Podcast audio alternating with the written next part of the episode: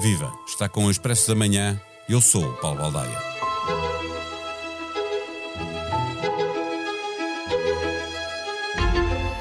Porque na Constituição da República nada é dito sobre os animais, a criminalização de maus tratos a um qualquer bicho é inconstitucional. De pouco vale que os artigos 387 e 388 do Código Penal prevejam penas de prisão para os maus tratos e abandono ou o PS e o PSD incluem na revisão constitucional em curso uma referência aos animais ou os agressores vão continuar impunes.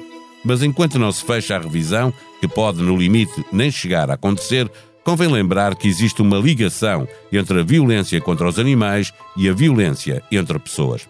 A investigação e a repressão dos crimes contra os animais nunca foi vista como prioridade mas esta ligação entre abuso infantil, violência doméstica e crueldade animal aconselha a que se dê mais atenção aos maus tratos sobre animais. Nas duas últimas semanas, realizaram-se quatro webinários organizados pela provedora do animal, dirigido às forças policiais. Num deles, debateu-se a melhor forma de melhorar a segurança pública ao impedir a crueldade contra os animais. Nos outros três, falou-se da ligação entre a crueldade contra os animais e a violência entre as pessoas, dirigindo-se a médicos veterinários, procuradores e juízes. Na próxima sexta-feira realiza-se a conferência de Link. Neste episódio, conversamos com Laurentina Pedroso, professora universitária, antiga bastonária da Ordem dos Médicos Veterinários e atual provedora do animal. O Expresso da Manhã tem o patrocínio do BPI patrocinador oficial das seleções e do futebol feminino. O progresso deve ser para todos. O mundo já está a mudar o mundo. Banco BPI, Grupo CaixaBank. Viva professora Laurentina Pedroso. A investigação e repressão aos crimes cometidos contra animais nunca foi vista como prioridade. Pergunto-lhe se é isso que se pretende mudar agora um, pretende-se mudar. Cada vez mais há uma maior atenção sobre os animais e o que se passa nos animais. E realmente, no que diz respeito à violência contra os animais, ela hoje está ligada com a violência contra as pessoas. Aliás, sabe-se de estudos feitos que uh, eh, 70% das pessoas que foram acusadas de crimes violentos contra animais já estavam anteriormente referenciadas por uh, crimes contra pessoas. Algumas delas até situações muito graves, crimes graves como homicídio. Portanto, hoje em dia, o conceito é que proteger os animais e dar atenção a este tema é também proteger as pessoas por eventualmente, como estava a dizer, indiciar a violência contra pessoas quando há violência contra os animais, não deveriam, e foi bastonária da, da, da Ordem dos Médicos Veterinários, não deveriam os médicos veterinários informar as autoridades sempre que detectam ter havido maus tratos a animais? Uh, devem, é uma função principal do médico veterinário e o médico veterinário está no centro desta questão. É preciso hoje em dia eventualmente avançar com novas medidas para que os médicos veterinários tenham ainda mais sensibilidade e mais possibilidade de denunciar. Hoje em dia, certos países, aquilo que acontece é a denúncia dos maus tratos a animais tem exatamente um regime jurídico semelhante ao das crianças. Exemplo, uma criança que é recebida no hospital vítima de maus tratos, os médicos têm que denunciar. Hoje em dia, em muitos países, é obrigatório já os médicos veterinários também denunciarem. Isso facilita que os profissionais tenham a vontade e confiança para levarem esses processos avante. A questão é que nós temos um problema para resolver em Portugal a propósito da criminalização de, de, dos maus tratos animais, que o Tribunal Constitucional, por não haver uma referência aos animais na Constituição, eh, eh, considera que, que não está conforme a Constituição o Código Penal que prevê a criminalização de, dos maus tratos eh, animais. É preciso urgentemente resolver esse problema ou isto pode ser feito a montante de haver essa alteração constitucional? Há várias estratégias. O que é importante é que os atos de crueldade e de maus tratos contra os animais sejam punidos, não podem ficar aqui como uma ligeireza. A importância da criminalização tem que ser resolvida, seja através de uma densificação, explicar melhor aquilo que são os maus tratos contra os animais uh, e dar mais suporte jurídico, mas muito importante é a introdução dos animais na Constituição.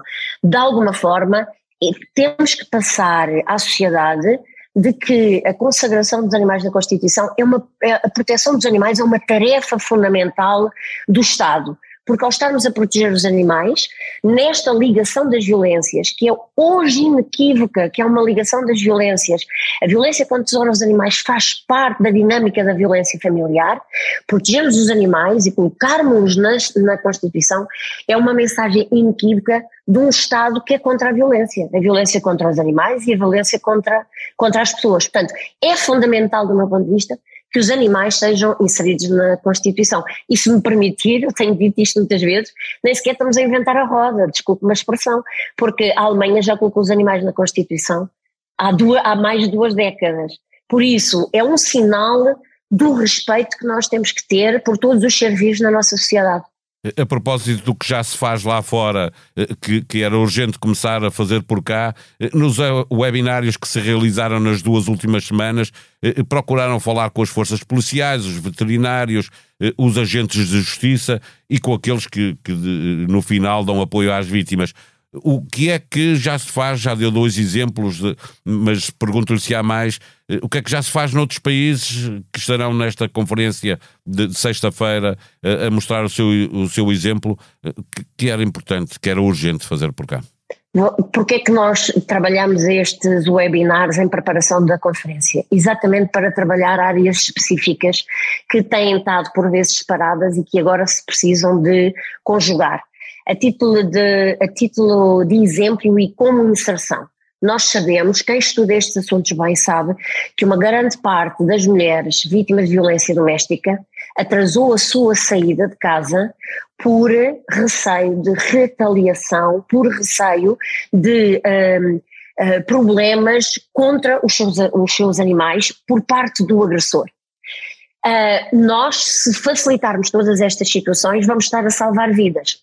As mulheres não só atrasaram a sua saída, como de alguma forma, mais tarde tiveram sérios problemas com, esta, com estas situações.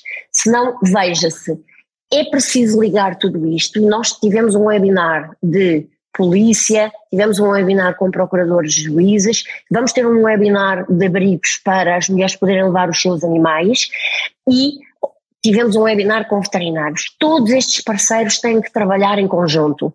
Em países que têm estes assuntos bem estudados, verificava-se, por exemplo, que quando as pessoas que trabalham na área animal, imagina os centros de recolha oficial através dos seus veterinários oficiais, as entidades policiais também respondem a queixas de violência contra os animais. Quando iam responder essa queixa contra os animais, 80% das vezes detectaram que nessas famílias já estavam referenciadas por maus tratos contra crianças. Portanto, veja como as coisas se ligam. Alguém vem intervir na parte animal e como trabalham bem os assuntos e, e olham para a humana, apercebiam-se que essas famílias que maltratavam os animais também já estavam referenciadas por maus tratos físicos a crianças ou negligência. Por outro lado, os agentes da ação social, quando iam intervir em queixas contra, uh, queixas sobre crianças uh, abusadas fisicamente e havia animais na família, 90% das vezes viam que acontecia maus tratos aos animais nesta família. Daqui começou-se a ligar esta, este conceito do delink. Os veterinários, por sua vez, no seu trabalho no dia a dia, têm que saber e conseguem saber e conseguem trabalhar bem a distinguir aquilo que é um animal que vem resultado de um acidente ou aquilo que é um animal que vem como resultado de uma ação que não é acidental. Se nós pensarmos há muitos anos, quando os médicos começaram a trabalhar esta situação das crianças, e as crianças apareciam nos hospitais recorrentemente com um braço partido, cabeça partida, uma perna partida, nódulas negras, eram tratadas, não é, como crianças irrequietas, estavam sempre a cair. Hoje em dia, muitas vezes, quando um animal vai ao veterinário e já tem fraturas crónicas, aparece com múltiplas fraturas, hoje em dia o paradigma dos veterinários é começarem a pensar, tal e qual como os médicos há muito tempo pensavam, que isto pode não ser acidental. Isto pode ser um animal que está numa casa sujeito a maus tratos, é preciso trabalhar o caso do animal e é preciso fazer a ligação porque mais pessoas naquela família, hoje em dia os animais fazem parte da família, mais pessoas naquela família que não o animal podem estar a ser vítimas de maus tratos. Portanto, esta ligação entre entidades que já se faz noutros países, nós ainda não fazemos em Portugal. E aquilo que eu estou a tentar trabalhar com o Governo é passar a mensagem, e agradeço o apoio do Sr. Ministro do Ambiente, da Sra. Ministra da Agricultura, porque tutelam áreas da, da área animal e, portanto, que estão diretamente relacionados comigo, é passarmos de que a violência na sociedade, e nomeadamente a violência contra mulheres, contra crianças, contra idosos, seres vulneráveis, seres vulneráveis tal e qual como são os animais, seres vulneráveis, tem que ser vista em conjunto, tem que ter estratégias integradas, os profissionais que trabalham a causa animal têm que começar a ligar estes assuntos com os que trabalham a causa do ponto de vista humano e com os que trabalham em toda esta, esta área. E só assim em conjunto, e todos ainda somos poucos, vamos poder combater um flagelo, que é o flagelo da violência. É um ciclo de violência. Quem maltrata animais tem muito mais probabilidade de vir a maltratar pessoas. E quem maltrata pessoas também pode maltratar animais. Nem sempre estas situações coexistem. Mas hoje o que a ciência nos diz, e aquilo que nos diz os países que tratam estes assuntos com estudos profundos e medidas de legislação profundas para os combater, é que elas existem elas estão relacionadas e se nós quisermos proteger a vida de mulheres, a vida de crianças, a vida de idosos, a vida de jovens, a vida de um cidadão, nós temos que olhar para a violência e crueldade contra os animais como um sinal, uma ponta do iceberg de que mais violência pode estar inerente, causada pelas pessoas que cometem estes atos. E permita-me estar a falar tanto, mas relacionar. E é por isso que as pessoas que cometem estes atos têm que ser punidas, têm que ser também motivadas a ter a sua correção. Estas pessoas precisam de ajuda, muitas das vezes a crueldade contra os animais está inserida em situações socioeconómicas eh, complexas, situações mentais complexas, portanto estas pessoas precisam de ajuda, a sociedade precisa de ajuda para combater este ciclo de violência. Eh, Sra. Provadora, para fecharmos a nossa conversa, referiu eh, vários estudos que são feitos, designadamente nos Estados Unidos, onde começou esta teoria de link. Está cá, aliás, eh, eh, um dos, eh, dos investigadores, o Phil Arcal, mas perguntar-lhe, para fecharmos a conversa, se falta a Portugal também um estudo, não há dados fiáveis em Portugal, um estudo que mostra a realidade deste link, desta ligação entre as violências. Nós, no ano passado, eu como provedora já realizei o primeiro do Link, a primeira conferência. Uh, e, essa, e nessa conferência já se criou uma grande sensibilização. Já tínhamos pessoas a estudar estes assuntos, não com dados tão efetivos, mas o meu papel como provedora é também sensibilizar para a causa. Desde aí, cada vez mais grupos estão a trabalhar ainda mais profundamente para obterem dados e o facto de nós estarmos alerta para esta situação vai obviamente envolver a sociedade no seu todo e os cientistas também, e, o, e, a academia também, a procurar as evidências de que isto é uma realidade. Mas no próximo dia 2 no CCB, no The Link, nós vamos ter várias entidades ligadas ao, ao, a entidades oficiais, várias ONGs da parte humana e da parte animal, e aquilo que nós vamos questionar e que nós sabemos que existe realmente é que estas evidências todos nós sabemos que as temos. E por isso vamos aqui tentar debater perante todos que não podemos maltratar os animais, porque a mensagem que passamos ao maltratar os animais é uma mensagem de crueldade, é uma mensagem errada para as crianças, é uma mensagem errada para a sociedade. Não é admissível maltratar um animal, como não é admissível maltratar uma pessoa. Todos unidos, acho que vamos conseguir proteger pessoas e proteger animais. Oportunidade para lhe falar de uma das mais recentes apostas do Expresso em Podcast, dedicado à saúde mental, com as jornalistas Joana Pereira Bastos e Helena Bento a darem voz a quem vive com ansiedade, depressão, fobia ou outros problemas de saúde mental.